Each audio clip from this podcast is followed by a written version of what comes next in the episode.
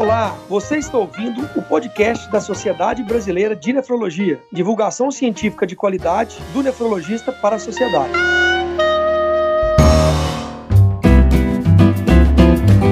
Olá, ouvintes do podcast da SBN. Eu sou o Daniel Calazans, vice-presidente da Sociedade Brasileira de Nefrologia, e hoje falaremos sobre o transplante renal. Você sabia que o Brasil é o segundo país do mundo em número absoluto de transplantes renais? No último ano, foram realizados mais de 4.800 transplantes de rim. Nos últimos anos, o número aproximado de transplantes renais realizados é algo em torno de 6 mil procedimentos.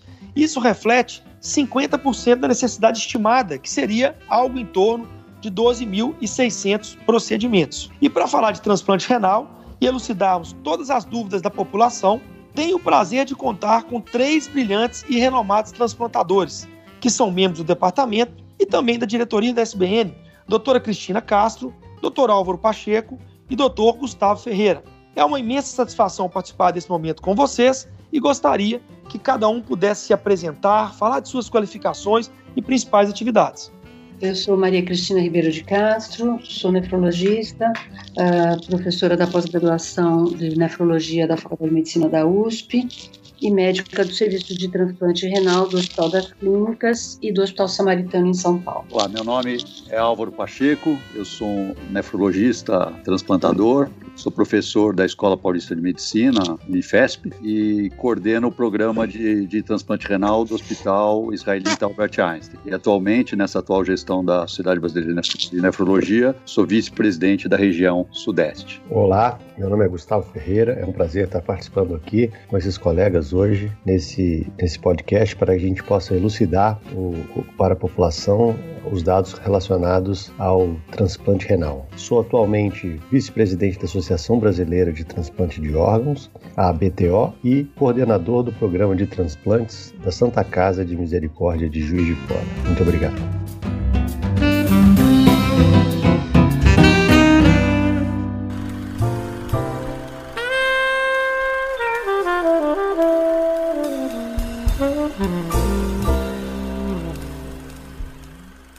Então, pessoal, para a gente começar o nosso bate-papo, eu vou iniciar com a doutora Maria Cristina Castro. Gostaria de perguntar, Cris, qual que é, na sua é, visão, quem precisa de um transplante renal? Você sabe, Daniel, o rim é, tem muitas funções, né? Além da, da coisa da eliminação uh, das impurezas do sangue, controla a pressão arterial, tem papel uh, hormonal no controle de metabolismo ósseo, na produção, uh, na estimulação de produção de glóbulos vermelhos.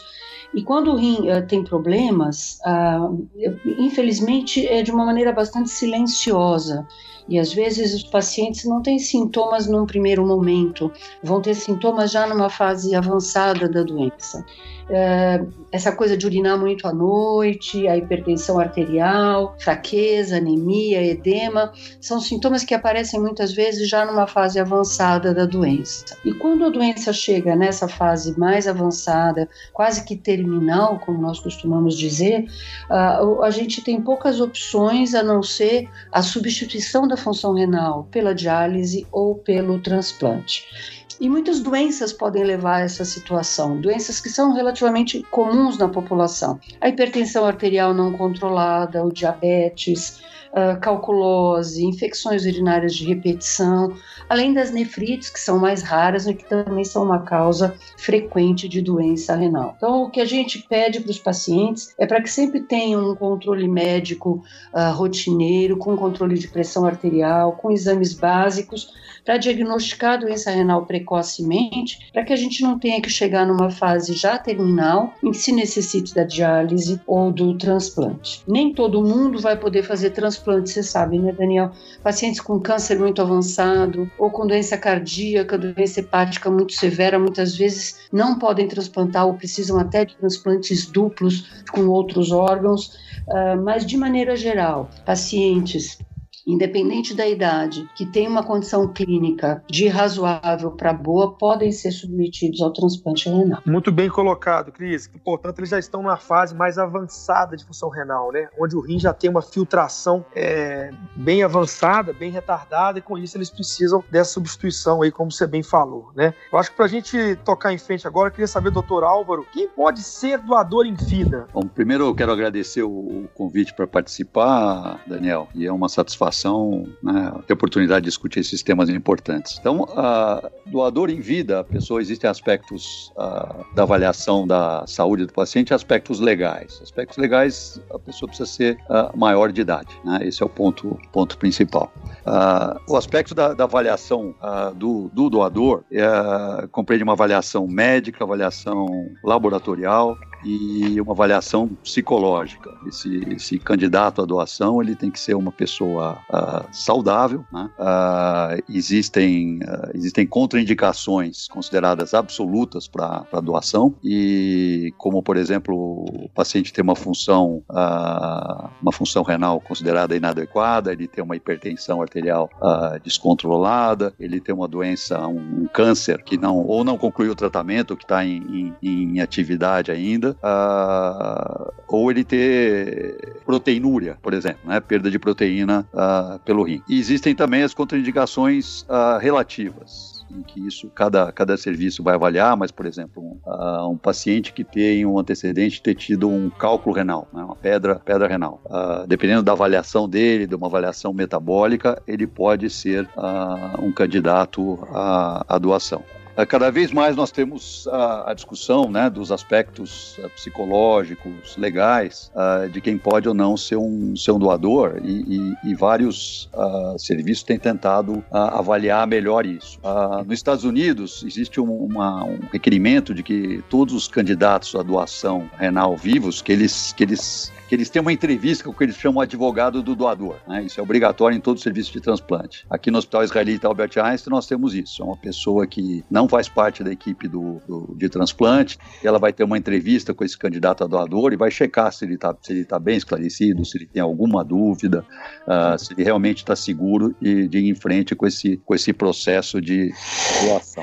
E só mencionando, uh, existem vários, né? Isso aí podia me prolongar muito, mas mencionando o, o aspecto legal né? Uma vez uh, definido se, a, se esse candidato à doação não é parente, então esse é um transplante de, de exceção, então precisa haver uma, uma avaliação pelo comitê de ética da instituição. Uh, cada comitê de ética tem os seus requerimentos diferentes e, e, e, finalmente, se, se for aprovado, é necessária uma autorização judicial para que essa pessoa que não é parente, para que ela possa doar. Então é isso, né? Basicamente, eu queria dar essas informações e depois podemos alongar essa discussão. Obrigado. Muito bom, doutor Álvaro, excelente. Queria agora dar seguimento, perguntar para o doutor Gustavo Ferreira como que é a vida de um paciente transplantado de rim. Se você pudesse definir para elucidar para as pessoas é, que têm essa curiosidade, gostaria que você desse a sua visão, você que já tem tantos pacientes transplantados aí.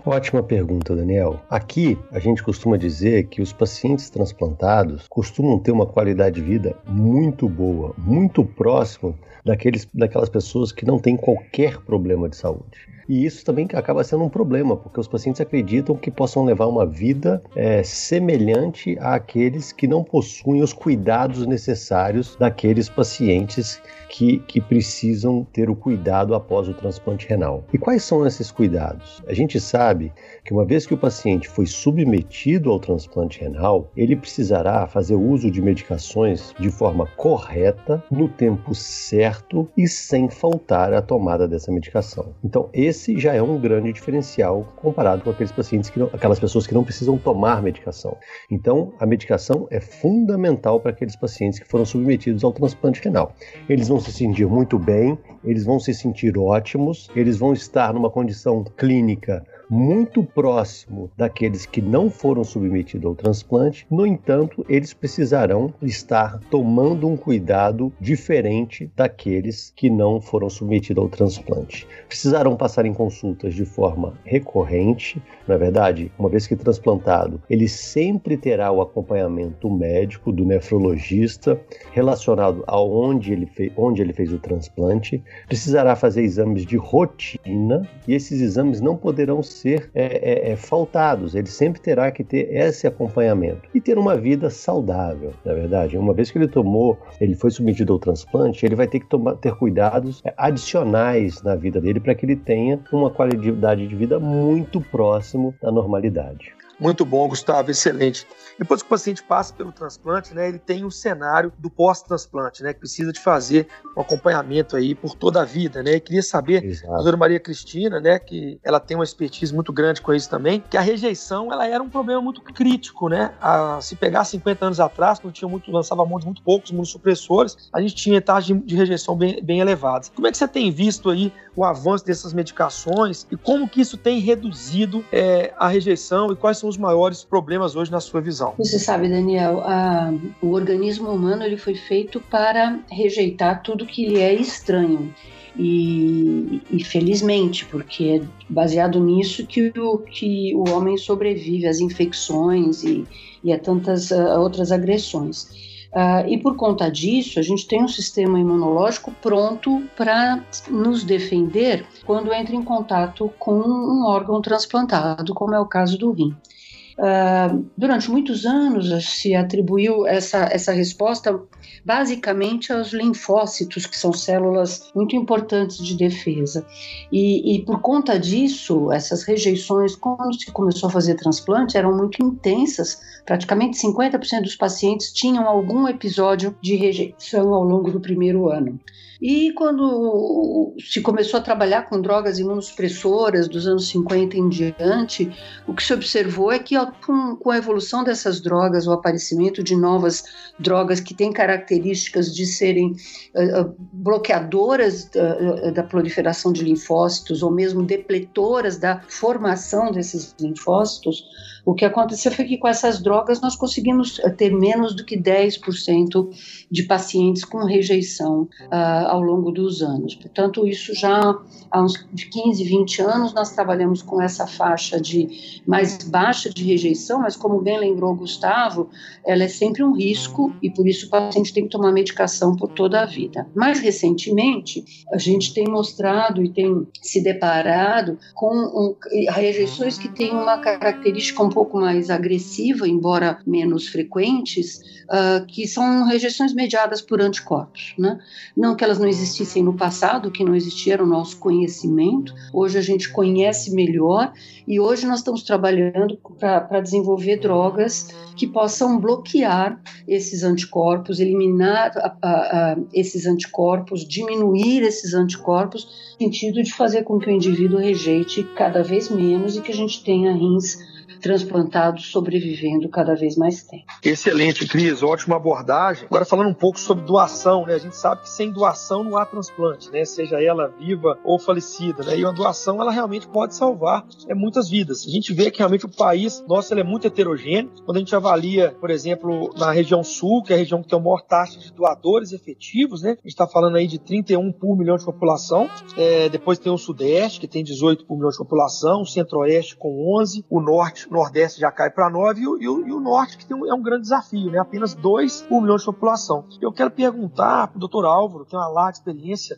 é, em transplantação, sobre doadores de rim. Existe alguma limitação na vida dessas pessoas que se propõem a ser doador de rim? Ah, excelente, Daniel. Eu vou juntar isso mais com o que estava comentando sobre quem pode ser doador. Ah, uma pessoa selecionada, que preenche aqueles critérios de, de saudável, etc., não ter nenhuma comorbidade, ele não deve ter nenhuma limitação uh, na vida dele após a, após a doação. Né? Sempre existe uma orientação para evitar a medicação ou qualquer substância nefrotóxica, né, que sejam tóxicas para o rins. Um exemplo grande é, são os, os anti-inflamatórios uh, não hormonais. E, e, assim como o doutor Gustavo mencionou sobre o aspecto do o, o transplantado renal, a gente sempre pede para a pessoa ter uma vida saudável. Né? Esse doador ele tem que ter um acompanhamento médico e, e laboratorial e idealmente a cada ano, não precisa ser necessariamente com nefrologista, mas desde que ele tenha um clínico caso de uma, uma mulher que ela se, ela, se ela for acompanhada por uma ginecologista, mas que façam os exames básicos da função renal para se, se detectar uma eventual uh, alteração numa fase inicial. Mas essa pessoa pode ter uma vida totalmente normal. Eu queria mencionar duas, dois eventos uh, importantes que tem a ver com, com quem pode ser, com a primeira pergunta, né? Uma, um risco que tem ficado claro nos últimos anos de uma mulher jovem que doa é um risco de pré-eclâmpsia, que é aquele quadro de hipertensão uh, que ocorre na gravidez, que existe um, pode existir um risco para a mulher e um risco até para o feto. Uh, dados recentes têm mostrado que esse risco aumenta, ou seja, uma mulher jovem, uma mulher que ainda pretende ter filhos, ela doar uh, um rim e depois ter uma gestação, ela dobra o risco dela ter uma, uh, esse quadro de pré-eclâmpsia. Então, a gente aconselha uma mulher que ainda pretende ter mais filhos que ela guarde uh, para fazer a, a doação. Né? E um outro exemplo que eu queria dar, é muitas vezes a gente vê essa situação, principalmente com mãe ou pai, é um, um doador, né? a pessoa quer ser doadora para um pro filho, tem muito entusiasmo para ser doador, mas uh, às vezes tem um quadro de uma obesidade, um sobrepeso, um pouco de hipertensão, e essa pessoa, às vezes, esse, esse candidato à doação, ele, ele faz um esforço muito grande, ele emagrece, ele se exercita e ele chega num, num parâmetro que a gente considera ideal para doação. Então isso é ótimo, essa pessoa pode até, apesar de, de doar um rim, pode até estar numa condição melhor de saúde. Mas se após a doação ela parar de ter esses cuidados, ela voltar a engordar e não, não se exercitar mais, uh, no fim ela pode sair prejudicada após esse processo de doação. Então a gente tem que ter muito cuidado, orientar muito bem e a pessoa tem que ter, esse candidato à doação tem que realmente ter o um compromisso com, com, né, com, com, a equipe médica e com o próprio uh, receptor de se manter saudável e se manter com cuidado após essa doação. Muito bem abordado, né, Álvaro? A gente não pode, na verdade, criar um outro problema para solucionar um que já existe, né? Então, muito bem abordado aí por você. Agora, queria levar o papo agora lá para o doutor Gustavo Ferreira, direto de Juiz de Fora. Se pudesse falar um pouco sobre a sobrevida média dos pacientes que submetem a transplante renal. Como é que você tem, tem visto isso aí? Você que está dentro da BTO também, tem todo o cenário macro do Brasil. Então é o seguinte, Daniel, essa pergunta é muito importante. Eu adoro discutir ela com os pacientes que procuram nosso serviço de transplante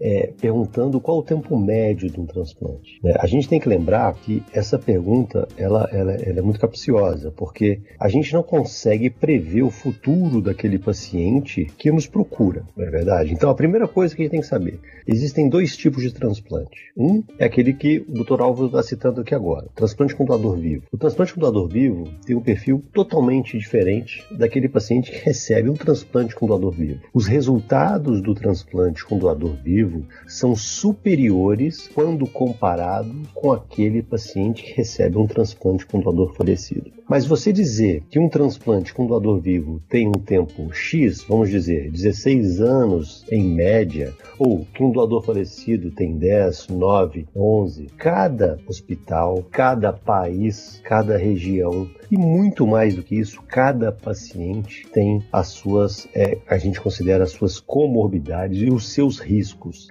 A gente colocar isso num grande pacote, a gente estaria sendo desonesto com o nosso paciente. O mais importante que eu poderia dizer para aquele paciente que vai transplantar é que o primeiro ano dele de transplante talvez seja o ano mais importante da vida dele após o transplante. Vai ser ali que a gente vai conseguir definir o tempo médio de um transplante. Se o paciente naquele primeiro ano conseguir ter um sucesso muito grande, não ter nenhuma complicação, não ter nenhuma rejeição, não ter nenhuma infecção, não ter nenhuma outra doença associada, como um infarto, um AVC naquele primeiro ano, a gente considera que aquele paciente terá uma sobrevida muito grande, ou seja, terá um tempo de utilização daquele órgão durante muito tempo, quiçá a vida toda. Irá provavelmente falecer por outra causa com aquele órgão funcionando, não é verdade? Então, esse primeiro ano é um ano muito importante. Eu não costumo nem gosto de dizer que aquele órgão que aquele paciente acaba de receber irá durar X, durar X anos. Eu acho que isso é uma forma muito infeliz da gente conduzir uma, uma discussão para os pacientes. É, a média que a gente calcula é daquele paciente que transplantou e perdeu o rim no dia seguinte, ou até mesmo no mesmo dia, até aqueles pacientes que têm rim, os rins funcionando até hoje. Então, é, é uma variação muito grande. Cada paciente tem as suas particularidades, cada paciente tem a sua forma de conduzir a sua própria doença, como eu disse aqui anteriormente. Tem pacientes que vão respeitar o, o momento que eles estão, fazendo os exames, passando em consultas e principalmente tomando as medicações da forma correta. E tem outros que, infelizmente, não irão é, é, conduzir a sua própria saúde da forma adequada como nós orientamos. Então, colocar todo mundo no mesmo pacote e falar que a, o, o tempo médio que vai durar um órgão é X ou Y, eu acho que não é a forma mais adequada da gente discutir esse assunto. Eu acho que aqui nós temos que dizer que precisamos sim de um primeiro ano muito adequado. A partir daquele primeiro ano que o paciente fez de, de forma muito correta todos os cuidados necessários, necessários e não teve nenhuma intercorrência relacionada ao transplante, a gente terá sim um tempo muito prolongado de utilização daquele órgão, quiçá a vida toda, repito mais uma vez. Enquanto que outros, por alguma infelicidade, algum azar ou até mesmo por uma intercorrência relacionada à, à Covid-19, o momento que a gente está vivendo agora, ter uma doença logo após, infelizmente aquele órgão provavelmente não terá a durabilidade que nós gostaríamos que tivesse. Mas uma coisa é certa, Daniel, e eu gostaria de afirmar isso para todos os pacientes: todo transplante realizado, todos os profissionais envolvidos nesse processo fazem de tudo porque aquele seja um órgão que seja transplantado para durar a vida inteira. Nunca a gente transplanta um paciente pensando assim: esse órgão vai durar X anos. A gente faz aquele transplante pensando que esse órgão vai durar a vida inteira. Muito bom, Gustavo. Excelente abordagem. Vamos voltar a bola lá para São Paulo, para a doutora Maria Cristina. Cris, a gente sabe que realmente o transplante não é para todos, né? A gente já comentou um pouco isso no início. As terapias devem ser individualizadas, né? A gente tem aí três alternativas. E queria que você detalhasse um pouco para essas pessoas que não podem realizar o transplante renal, quais as terapias alternativas que a gente tem nesses casos aí de doença renal crônica avançada, que eles precisam de uma terapia substitutiva. Com certeza, Daniel. Uh, uh, antes da, da, da, doença renal avançada, acho que é importante lembrar a, a população de que uh, nas fases iniciais e nas fases de doença renal moderada, medicação, controle de pressão arterial, controle do diabetes, a alteração do estilo de vida, alterações nutricionais são capazes de prolongar a vida efetiva desse rim de uma maneira muito constante. De modo que é muito importante que as pessoas tenham um diagnóstico precoce da doença renal e que sejam acompanhadas por um nefrologista até que, infelizmente, se chegue naquele período em que não há mais como medicamentos e nutrição cumprirem esse papel. Neste momento da doença renal avançada, as opções que nós temos é efetivamente o transplante ou a, a diálise crônica. A diálise crônica existe a hemodiálise através de um acesso vascular, seja uma fístula ou um catéter permanente. Esse paciente filtra o seu sangue num serviço de diálise, algumas vezes por duas horas diária, em outras, outros, outras situações três vezes por semana e consegue com isso manter um nível de escórias no sangue, um nível de, de pressão arterial, de hormônios a, relativamente adequado para ter uma vida praticamente normal, embora dependente de uma máquina de diálise. Existe também a diálise peritoneal, em que as trocas não são feitas pelo sangue, são feitas através do líquido peritoneal, através de um catéter colocado no abdômen para esse objetivo, e o paciente paciente, nesse caso, tem a vantagem de fazer o procedimento na sua própria casa, à noite, enquanto dorme, com uma máquina muito mais simples do que a máquina necessária para hemodiálise, que necessita de todo um aparato médico e de enfermagem para ser utilizado. Então, essas duas formas são formas muito uh, boas de manutenção da vida em casos de doença renal avançada Uh, como o doutor Gustavo já lembrou, uh, o transplante é uma alternativa que no longo prazo nos dá uma melhor qualidade de vida, uma melhor sobrevida, mas é sempre importante lembrar que os primeiros meses uh, são de maior risco para a vida do paciente pós-transplante em relação à diálise.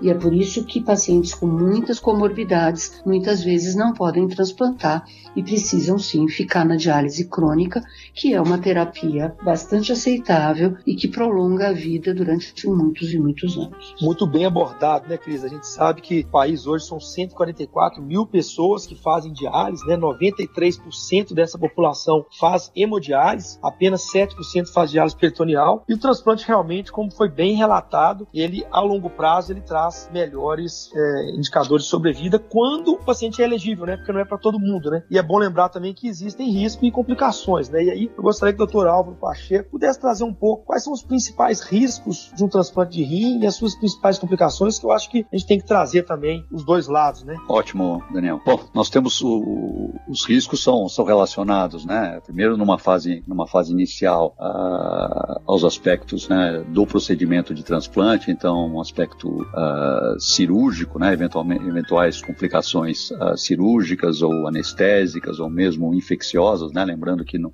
na fase inicial do, do transplante o paciente recebe uma, uma quantidade de medicação imunossupressora mais intensa, então existe um risco maior de infecção, né? Então e, e dentro dos aspectos cirúrgicos existem as várias complicações uh, cirúrgicas uh, e algumas delas podem até levar à perda do, do, do, enxerto, né? a perda do rim, como por exemplo uma trombose, um entupimento da, da artéria ou, ou da veia nessa, nessa fase inicial. E, e esses, uh, essas complicações são, são menores né? nos, nos serviços com mais, mais experiência, com um maior número de transplante na, na rotina delas, mas elas são sempre, sempre existe esse risco.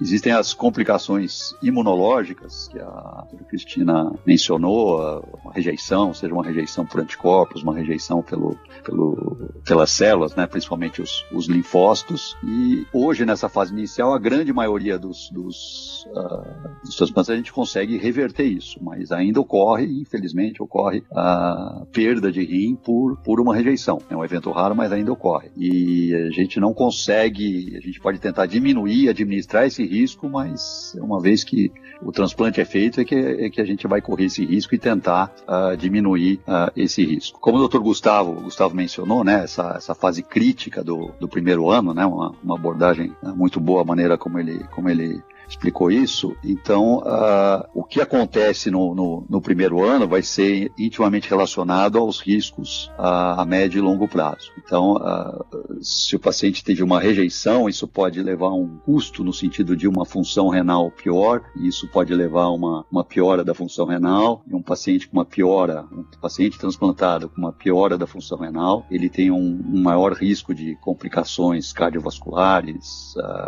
infarto e eventualmente até de, de, de, complicações infecciosas e frequentemente é mais difícil a gente uh, adequar a medicação imunossupressora, a medicação anti-rejeição nesses pacientes que têm uma, uma piora da função. E o que eu queria mencionar, é, num estudo clássico americano com, publicado no ano 2000 com mais de, de 20 mil pacientes, esse estudo deixou claro que na fase inicial existe um risco, né, de, de até de, de morte do, do, do, paciente que recebe o transplante, mas ao longo do tempo, em geral ao redor de três, quatro meses, esse risco uh, se iguala aos pacientes que, uh, que foram usados como controle, que são os pacientes que foram uh, que estavam em diálise e foram aceitos para a lista de transplante. Então, ao redor de três, quatro meses, esse risco iguala esses pacientes e um transplante bem sucedido continuamente vai diminuindo esse risco. Né? E isso foi avaliado para várias idades, mesmo para pacientes uh, idosos, então existe claramente uma vantagem uh, do transplante renal. E só queria mencionar o risco, uh, nós fazemos um transplante para durar, né? Como o doutor Gustavo falou, o ideal seria doar, doar, durar a vida inteira, e quanto mais os pacientes ficam idosos e um transplante de mais longo prazo, um problema que ocorre e cada vez mais frequente são, é o desenvolvimento por esses pacientes de neoplasia, de cânceres, né? E aí é uma, existe uma dificuldade de, de lidar com isso, você tem que manter a medicação imunossupressora para evitar a rejeição e essa medicação muitas vezes piora a evolução uh, desse câncer. Então,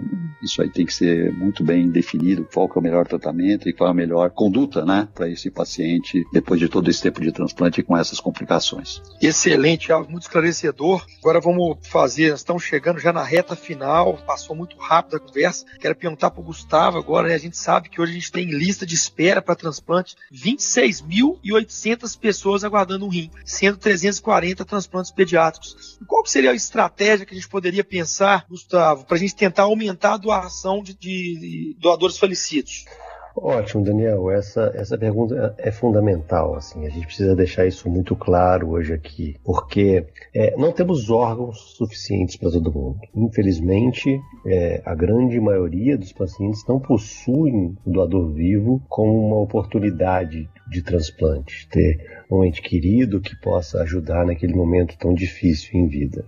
Então a gente vai precisar dos doadores falecidos. Os doadores falecidos são a grande maioria dos transplantes no Brasil. E a gente teria que ter duas, eu considero aqui para mim duas fontes assim, muito importantes de discussão que a gente teria que ter aqui agora. Um seria a chamada informação. É fundamental que toda a sociedade entenda a importância da doação de órgãos. Uma vez que isso esteja na, na, na, na cabeça de todos, que todos entendam que é um, é um programa que funciona, que funciona de forma muito transparente, de forma muito efetiva, que as pessoas se beneficiam muito daquela doação, eu acredito que a gente conseguiria reduzir a chamada negativa familiar. É quando é, uma família é abordada dizendo que aquele paciente, após a morte, poderia ter a possibilidade de ajudar outra pessoa e ela diz não naquele momento. Eu acho que aquilo ali é única e exclusivamente por falta de informação. Se a gente for ver os números brasileiros comparado com números de países que são chamadas, chamados referência nessa área de transplante, como a Espanha,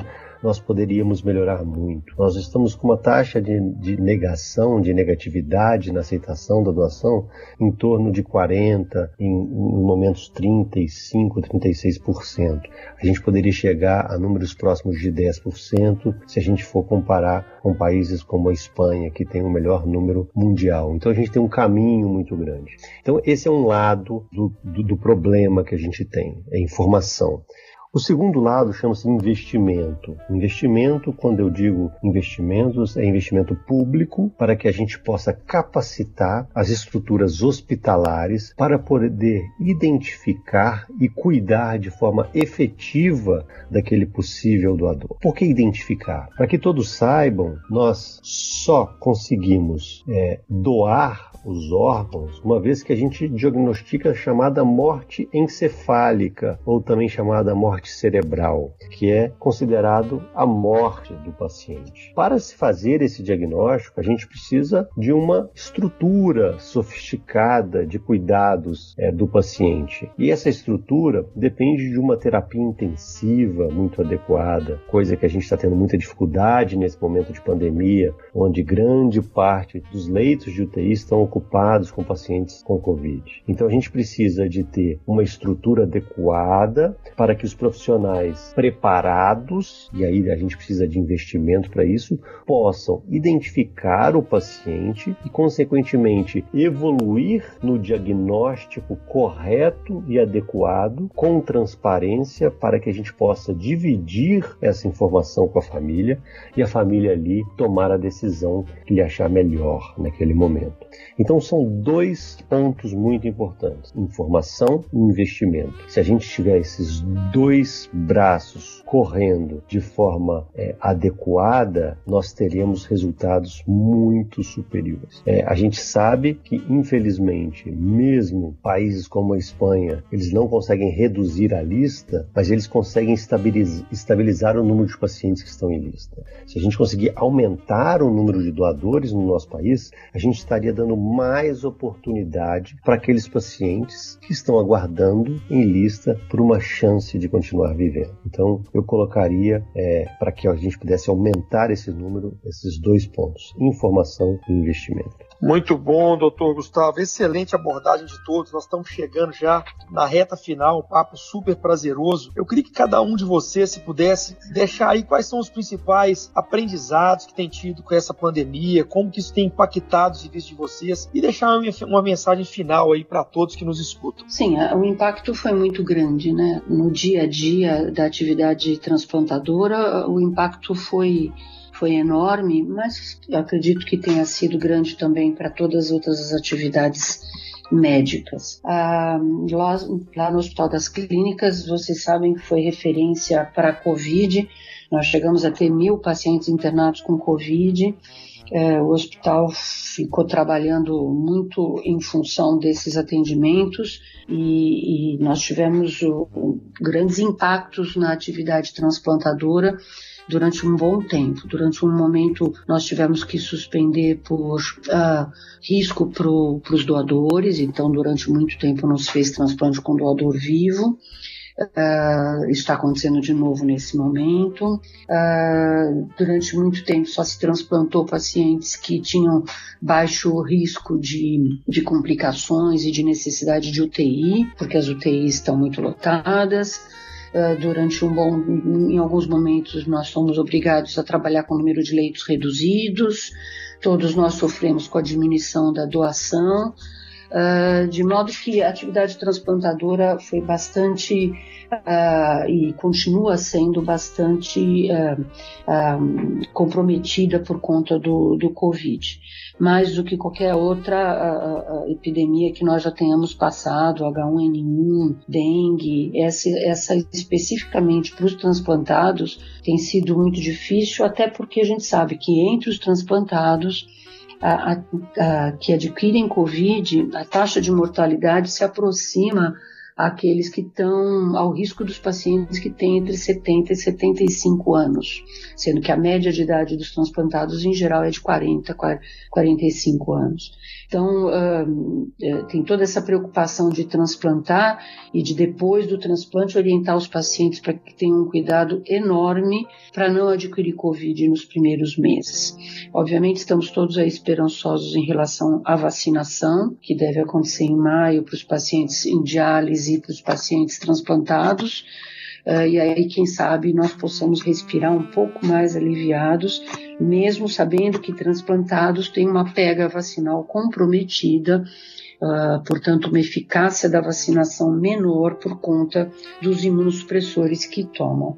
Então, são muitos aprendizados, é quase um aprendizado de como trabalhar em regime de, de penúria total de leitos de UTI, de segurança e, e um aprendizado também de que a gente pode trabalhar, apesar de tudo, online, à distância, quando possível, por teleconsulta. Isso está sendo um grande aprendizado para os ambulatórios de transplante, a gente poder lidar com teleconsulta com os pacientes que têm condição de serem tratados dessa maneira, que não necessitam vir ao hospital.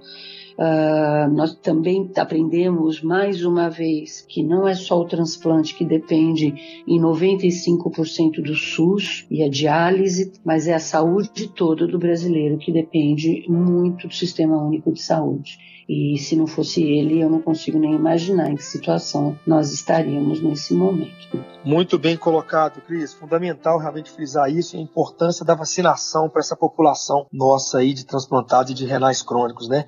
Gostaria agora que o doutor Alvo pudesse deixar aí seus maiores aprendizados aí, uma mensagem final para os nossos ouvintes. É, o, meus comentários são muito próximos do que a doutora Cristina falou e, e, não são muito diferentes do que a gente viu primeiro acontecer na Europa, né? O que nós passamos ano passado e, e esse ano, mas eu, eu, queria destacar aqui né, o, o, o, risco para os pacientes, né, o, a gente se preocupou muito com esse com o procedimento transplante, então tanto com doador vivo como com doador falecido, a grande maioria dos programas interromperam uh, o seu programa com transplante com doador vivo pelo, pelo risco que se vai se expor o doador e podendo ser um transplante que pode ser adiado, né, não sendo uma urgência, e, e o outro lado, é, mesmo com os transplantes com doador falecido, a gente viu um impacto grande e, e o risco de eventualmente um doador, uh, um doador falecido, que faleceu por outra, por outra causa, né? É, pacientes com, que, que vão a óbito por Covid, eles não são considerados doador, não pode ser considerado doador, mas o paciente que teve um trauma, alguma coisa, uh, alguns deles podem estar infectados. Nós vimos isso na prática, né? Então, a grande maioria dos serviços adota, faz o, PCR para ter certeza que aquele doador não tem, não tem, não está infectado com com o coronavírus e alguns serviços, inclusive uma tomografia mesmo para pacientes que não têm a descrição do sintoma. E nós, ao longo desse um ano e pouco, nós tivemos que quatro ou cinco casos de doadores sem, sem uma história, mas que a gente detectou o PCR ou uma lesão, uma alteração da pulmonar na tomografia uh, muito próxima de, né, muito sugestiva de, de infecção pelo coronavírus. E a, a, outra coisa é, assim, o nosso hospital, a gente procura, a gente tem um perfil de transplantar pacientes com alto risco imunológico. Então a gente teve que repesar isso, né, mesmo se tratando com um transplante com um doador falecido, pacientes muito sensibilizados, e a gente se ocorre, se, se existe uma oferta para esse paciente, nós temos conversado com esses pacientes, alguns transplantes nós fomos em frente, alguns transplantes o próprio receptor, uh, diante do risco, né, em, principalmente em fases mais críticas, acabou optando por aguardar uh, o, o, um pouco mais pelo transplante, não realizar o transplante nesse momento. E como a doutora Cristina falou, a, a, gente tem essa expectativa da vacina, né? A vacina não foi testada em pacientes uh, transplantados, já existe um estudo nos Estados Unidos com a vacina, vacinas disponíveis lá da, da Moderna e da Pfizer, né? E mostrando uma, um resultado de, de, de produção de anticorpos menor do que na população geral. A gente estamos aqui na expectativa, os pacientes vão ser vacinados e pelo que a gente sabe, pelas algumas vacinas parecidas, como da influenza, a gente deve, deve observar mesmo, mesmo uma menor proteção. Mas acho que foi, foi um grande aprendizado isso e, e os pacientes né, foram orientados o tempo todo para se cuidar, como a doutora Maria Cristina falou, nós boa parte das consultas passaram a ser à, distância, então tanto os pacientes como as instituições, como nós, tivemos que nos adaptar essa, essa situação, e, mas acredito que nós em breve vamos voltar ao normal e, e ter essa oportunidade de transplantar todos os pacientes que, que estão em lista, seja com doador vivo, seja com doador falecido.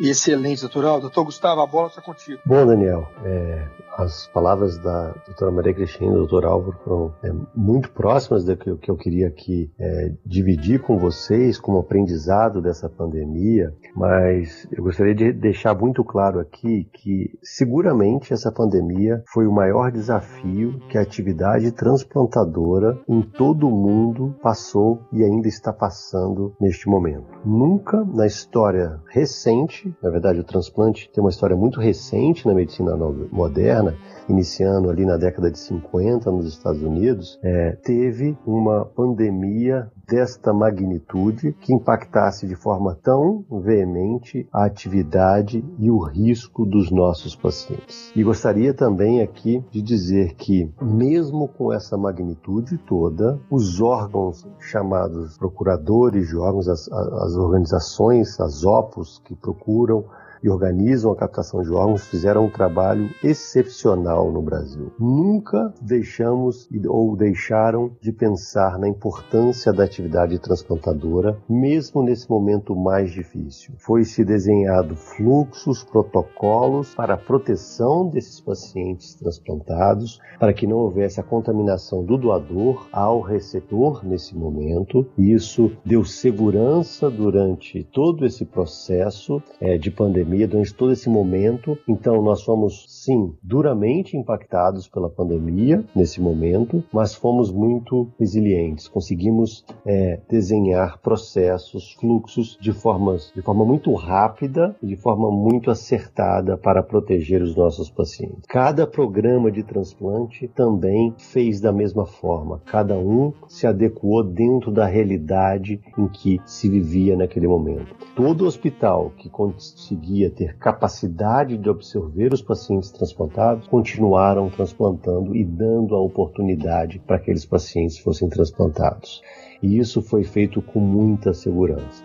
Se a gente for analisar dados daqueles centros que continuaram transplantando, o nosso foi um deles, os nossos resultados não foram inferiores a anos anteriores. Foram resultados muito semelhantes aos anos anteriores, pois foram desenhados processos e fluxos dentro do hospital para oferecer a segurança necessária durante esse processo. Então, gostaria de relembrar aqui o que a Cris disse anteriormente da importância do SUS SUS nesse momento. Lembramos que 90% dos transplantes renais realizados no Brasil são realizados pelo SUS. E nós conseguimos é, realizar o maior número possível de transplantes nesse ano de 2020, em plena pandemia. E esse ano de 2021 não será diferente. Então gostaria de deixar muito claro para todos aqueles pacientes que estão aguardando em fila ou que já foram transplantados a importância dos cuidados relacionados neste momento de pandemia, de isolamento físico entre as pessoas com possível risco de contaminação, a utilização da máscara como uma fonte importante de proteção desses pacientes e da vacinação assim que possível ser realizada. Lembrando que o Álvaro disse aqui anteriormente, ainda não temos dados da eficácia da vacina nesse grupo específico de pacientes que nós estamos citando aqui, sejam eles em lista aguardando por um transplante, seja eles já transplantados. Então, o que a gente tem de mais efetivo nesse momento é de não ser contaminado, é distanciamento social e a utilização da máscara. É essa mensagem final que eu gostaria de deixar aqui para todos os nossos ouvintes neste momento. Muito obrigado, Daniel. Pessoal, muito boa discussão. Estamos chegando realmente aí no final desse podcast espetacular. A minha mensagem final é um muito obrigado à doutora Cristina Castro, doutor Álvaro Pacheco, doutor Gustavo Ferreira, que são pessoas renomadas e que têm essa contribuição muito grande para a sociedade, para a SBN. E me parece realmente é, muito incoerente a gente aceitar receber um órgão, né? Se a gente não está disposto a doar, né? Então eu quero deixar aqui um muito obrigado aos ouvintes que têm crescido cada vez mais dessa plataforma plataforma do podcast da Sociedade Brasileira de Nefrologia. Seja um doador, salve vidas e vou deixar os três aí é, despedirem dos ouvintes, agradecimentos finais. Meu muito obrigado a vocês três. Grande abraço a todos. Um abraço a todos, muito obrigada pelo convite, obrigada SBN. Uh, vamos com coragem, em breve estaremos todos vacinados e numa situação melhor, se Deus quiser. Obrigado, Daniel. Obrigado, Maria Cristina, obrigado, Gustavo. Um prazer participar dessa, desse podcast com vocês. Um abraço a todos. Gostaria de agradecer à SBN aí pelo convite de discutir esse tema junto com, com os colegas, ao Daniel, vice-presidente aqui, que, que moderou isso conosco, e força e perseverança que isso tudo vai passar, se Deus quiser, em breve. Um abraço a todos. Vai passar sim. E eu agradeço muitíssimo a presença e as explicações do Dr. Gustavo, da doutora Cristina e do Dr. Álvaro, e para finalizar finalizar, eu destaco uma frase que o Dr. Daniel citou agora há pouco: Seja um doador e salve vidas. E por fim, eu convido a todos os ouvintes a acessarem o site do Deviante, deviante.com.br, e comentarem na postagem desse episódio, sejam críticas, elogios ou mesmo dúvidas que ainda possam ter restado. Além disso, acessem o site da SBN e o Twitter, arroba SBN Nefrologia Lá, inclusive, estão sendo publicados diversos comunicados e posicionamentos de vários departamentos da SBN sobre a Covid-19 e as demais notícias sobre a Sociedade Brasileira de Nefrologia. E abraços e até o mês que vem com um novo tema da Sociedade Brasileira de Nefrologia.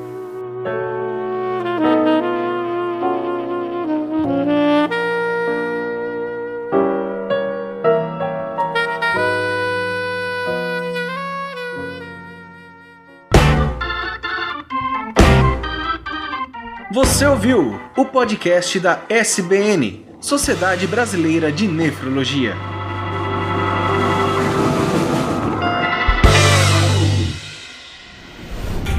Este programa foi editado por Tapcast. Edições e Produções de Podcast.